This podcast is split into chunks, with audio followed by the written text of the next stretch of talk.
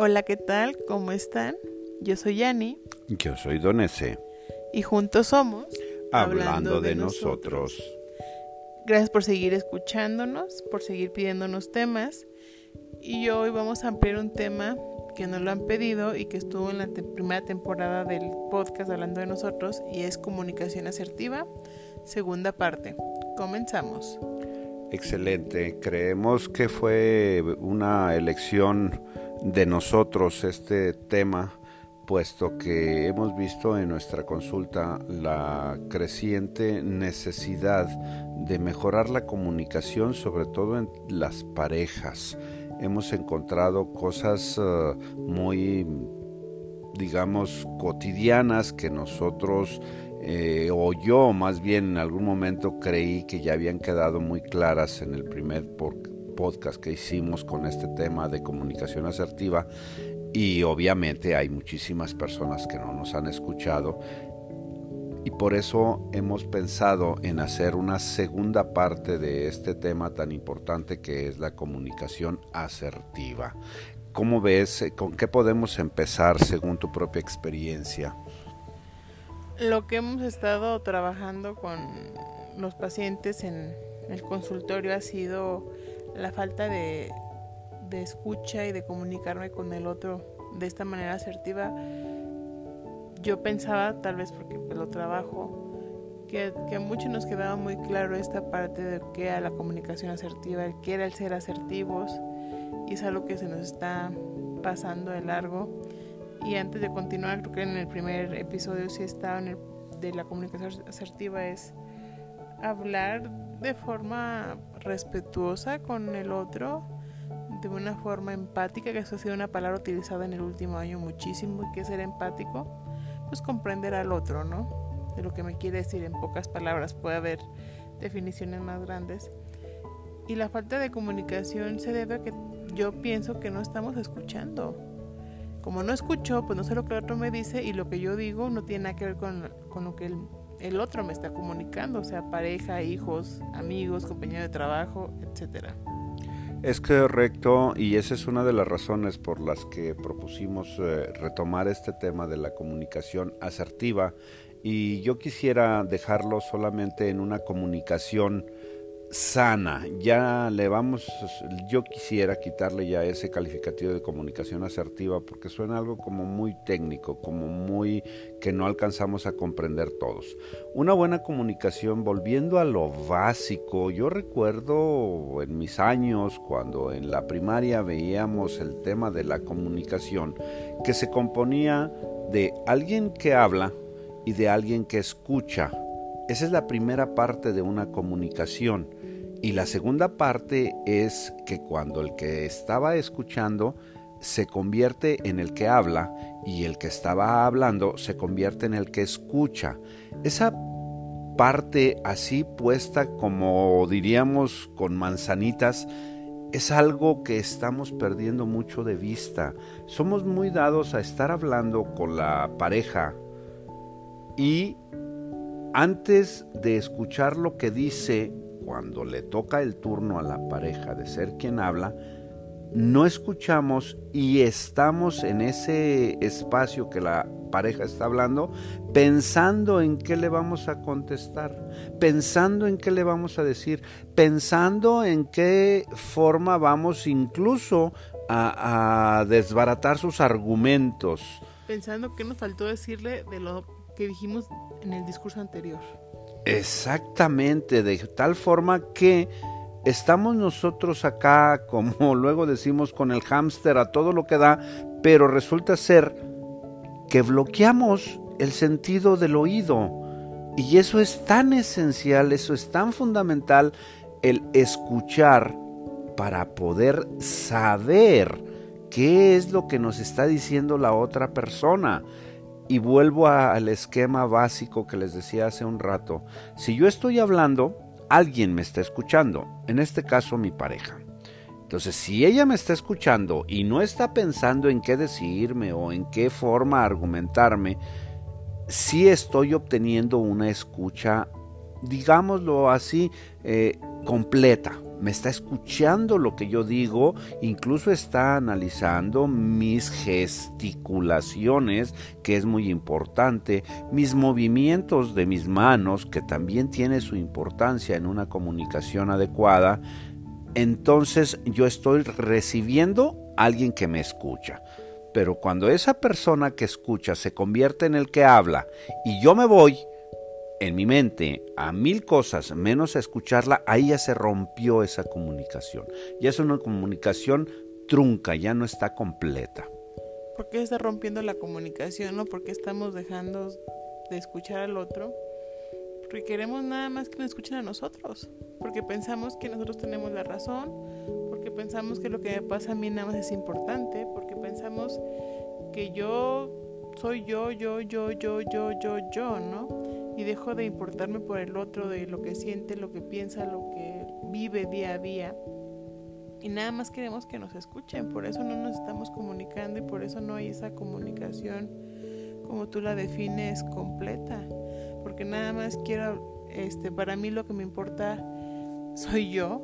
Estamos siendo muy egoístas, por eso no hay una comunicación completa, porque estamos nada más pensando en nosotros y el otro estamos dejando de lado y cuando otro me quiere decir algo de lo que le interese, que aunque no sea un tema de interés mío, por ejemplo en tu caso y en mi caso, que te gustan, no sé, las películas de acción, pues no es algo que a mí me interese, pero pues puedo prestarte atención cuando estás platicando de alguna película, ¿no? O sea, no porque no me interesa te voy a dar el cortón del avionazo y que después desaten una en una discusión y ahí empecemos a diferir, o sea,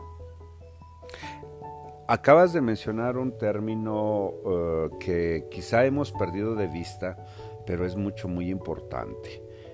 El egoísmo. Si desmenuzáramos la palabra, que el origen y que no sé cuánto cosa, no tendría fin. Pero vamos a hablar del egoísmo como algo que solamente a mí me importa, como algo que solamente a mí me interesa. Y en este caso, de la comunicación, a mí me interesa ser escuchado cuando a mí me escuchan, yo ya vacié, como luego decimos, mi costalito.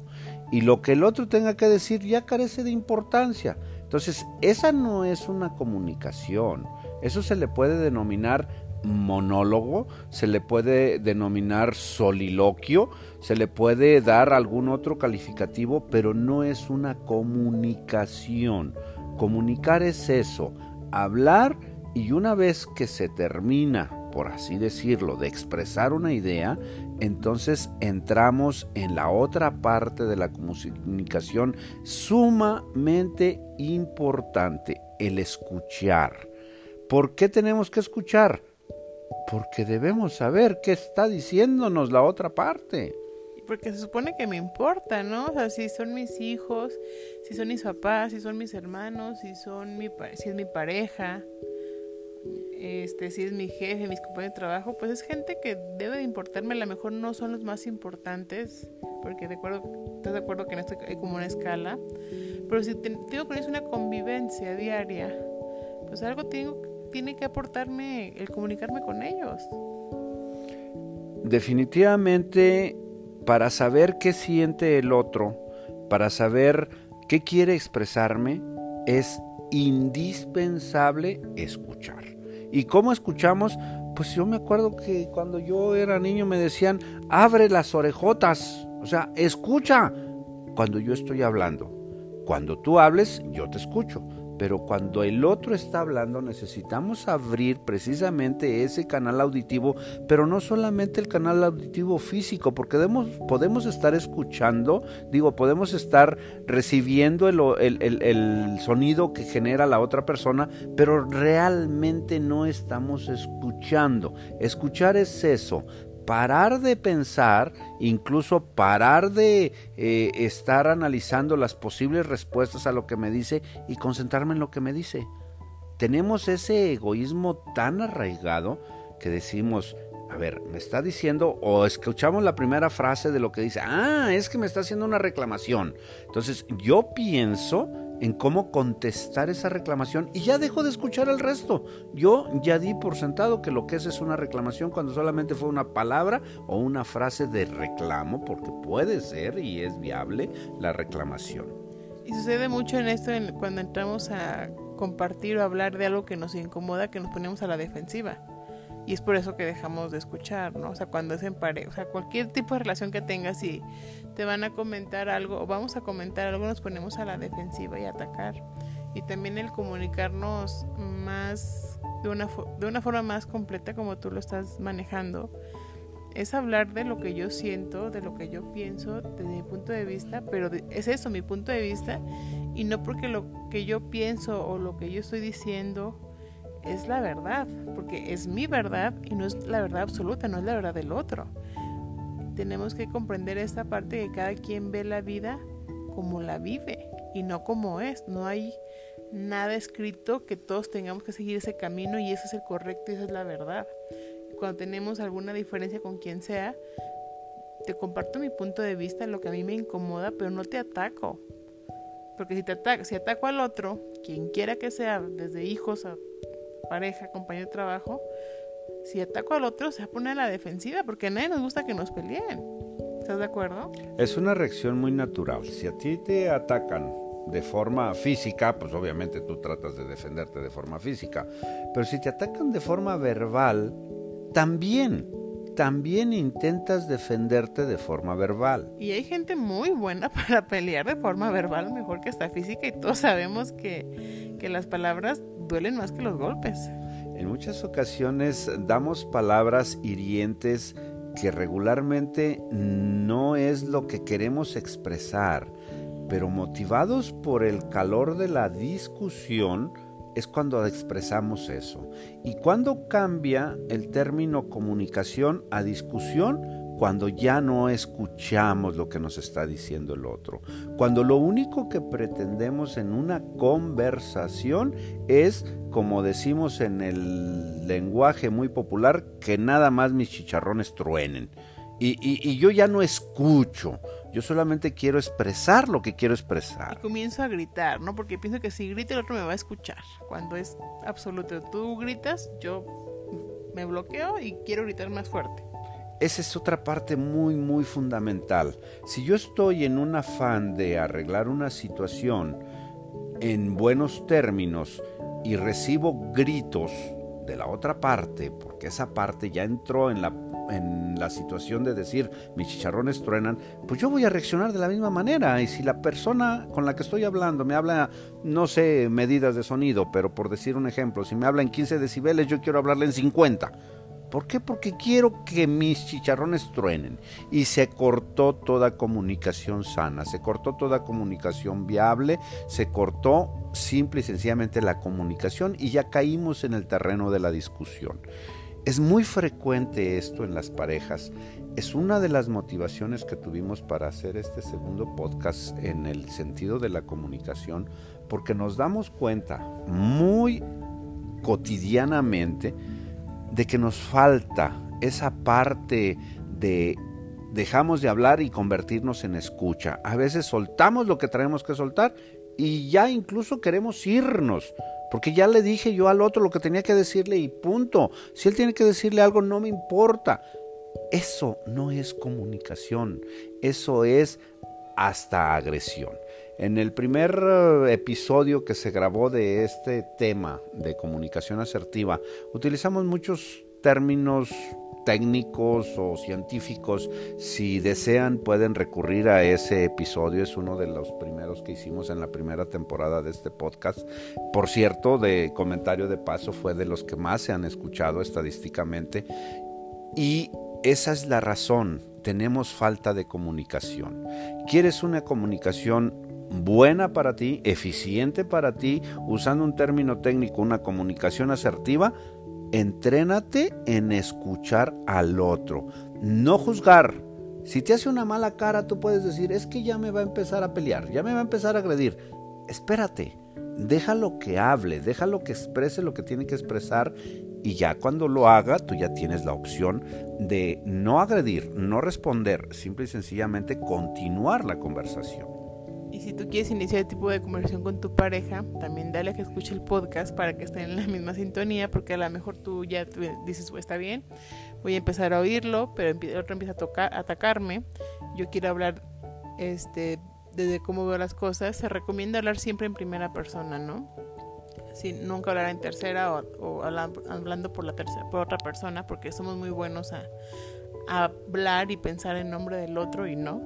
Tenemos que hablar de lo que sentimos, de lo que yo pienso, de que yo me sentí así porque tú hiciste aquello, no de tú así me hice sentir porque lo, lo estoy atacando. Entonces, si tú estás como ya en ese plan de hablar con tu pareja de esta manera, no te pongas a la defensiva porque él aún no está en sintonía o el jefe o tu hijo, quien sea. Practícalo y de escucharte ellos lo van a hacer. Es una práctica que te va a dar la experiencia para hacerlo.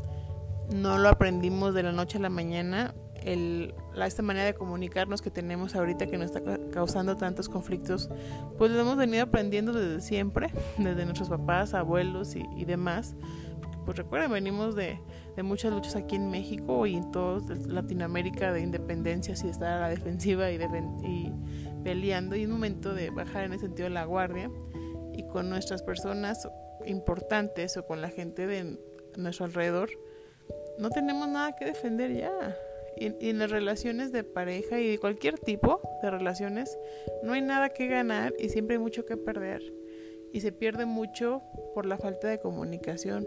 Perdemos a gente que queremos, dejamos de, de hablar con gente importante para nosotros, se nos mueven los familiares y nunca les dijimos nada porque estábamos heridos, pero porque faltaba esta comunicación, el hablar desde lo que yo siento y yo los invito, y creo que los dos los invitamos a que comiencen a comunicarse.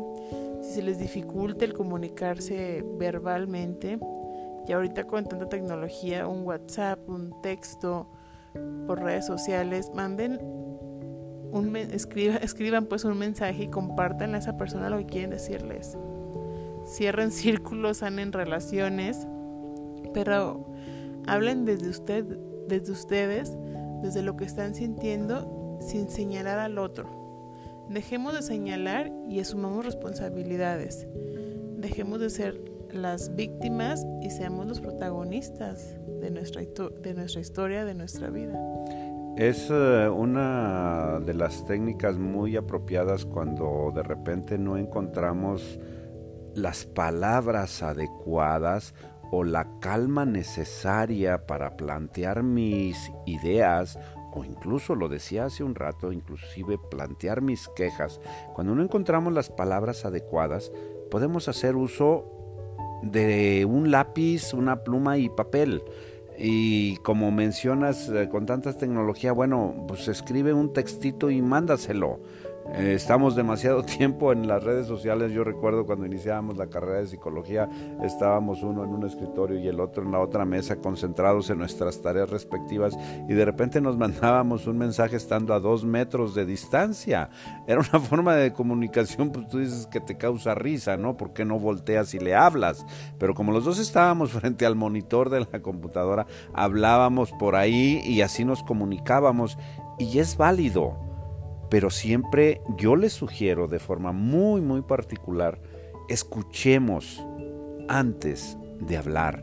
¿Por qué es importante escuchar? Porque de la forma en que escuchamos, es en la forma en que nos van a escuchar a nosotros. Si prestamos atención a lo que el otro tiene que decir, les aseguro, les aseguro con todo el conocimiento que puedo haber acumulado en mis años, que te van a escuchar a ti. Me viene a la mente ahorita una anécdota de un libro precisamente sobre de eso de escuchar que una persona le dice a otra, oye, este, supe que anduviste de viaje. Sí, yo he andado por muchas partes del mundo. Y la otra persona le dice, yo también. Entonces le dice el primero, supe que fuiste al África y yo también he estado en África. A partir de ahí, la otra persona, que por cierto era una mujer, se pasó cerca de una hora hablando de sus viajes al África y el que le preguntó ya no dijo nada, se concentró únicamente en escuchar. Y esa mujer que estaba narrando sus experiencias del África, después hacía referencia a la primera persona como un magnífico conversador, cuando realmente no conversó, realmente la escuchó. Y eso es lo que todos necesitamos. Cotidianamente yo me encuentro con clientes de nuestro negocio, de la carpintería, que no están buscando que les haga un trabajo. Me doy cuenta a veces a la primera que lo único que ocupan es alguien que les escuche. Y lo que se les ocurre como técnica es buscar un carpintero para que les escuche. Me empiezan a hablar de un montón de cosas que nada que ver con el trabajo que les que supuestamente quieren que les haga porque ocupan a alguien que les escuche. ¿Y te has preguntado por qué quieren que les escuche o nunca te has preguntado? Yo pienso, porque no lo sé a ciencia cierta, pero yo pienso que es porque no tienen quien les escuche. Su pareja, sus papás, sus hijos, no los escuchan y buscan fuera quien los escuchen. Y no los escuchan porque tampoco ellos escuchan porque repito lo que dije al inicio, no somos muy egoístas y nada más queremos pues hablar, lo que te hace rato, ¿no? Que mis charrones truenen y dejo de escuchar con los demás y busco quien me escuche, porque como mi pareja no me escucha, ni mi familia, ni nadie de mis compañeros, pues quiero eso. Es correcto, es correcto y por eso quiero repetir la invitación y creo que en las eh, todas las oportunidades que tenga lo voy a decir para una buena conversación hay que ser buenos escuchando. Pero no escuchar así como que, ay, qué hueva, y luego te pones a bostezar y el otro dice, bueno, pues le sigo, ya me detengo porque no me está escuchando, con un interés genuino, inclusive hacer pequeñas preguntas en lo que el otro está narrando, oh, qué interesante, y luego qué más sucedió, y me estabas diciendo de que te enfrentaste a un león y luego que te salvaste, cuéntame más sobre eso.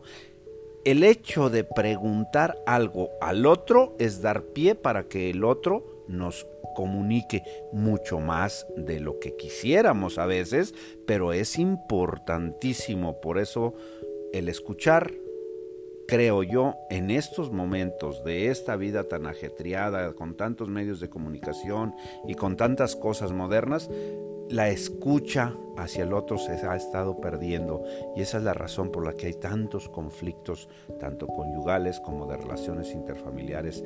No sabemos escuchar al otro.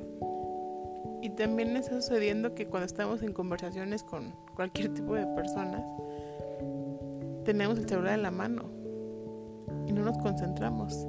Dejemos el aparato a un lado y concéntrense en escuchar, en, en tener una conversación, en comunicarse.